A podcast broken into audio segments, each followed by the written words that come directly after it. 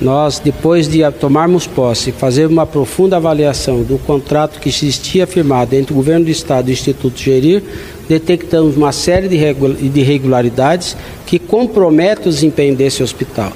Olha, descumprimento, especialmente descumprimento de causas contratuais. O Instituto Gerir teria que apresentar uma performance de produção em procedimentos é, é, hospitalares que não tem cumprido ao longo da, da vigência desse contrato.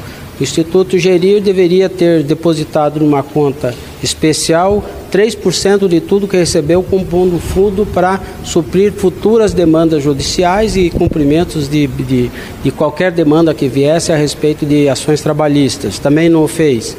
Do Instituto Gerir, o governo do Estado deveria ter glosado e descontado serviços recebidos e não realizados. O Estado também não fez. Enfim, existem vários vícios é, desde a origem da assinatura desse contrato que fazem com que a sua performance sofrível tenha gerado determinado prejuízo ao governo do Estado.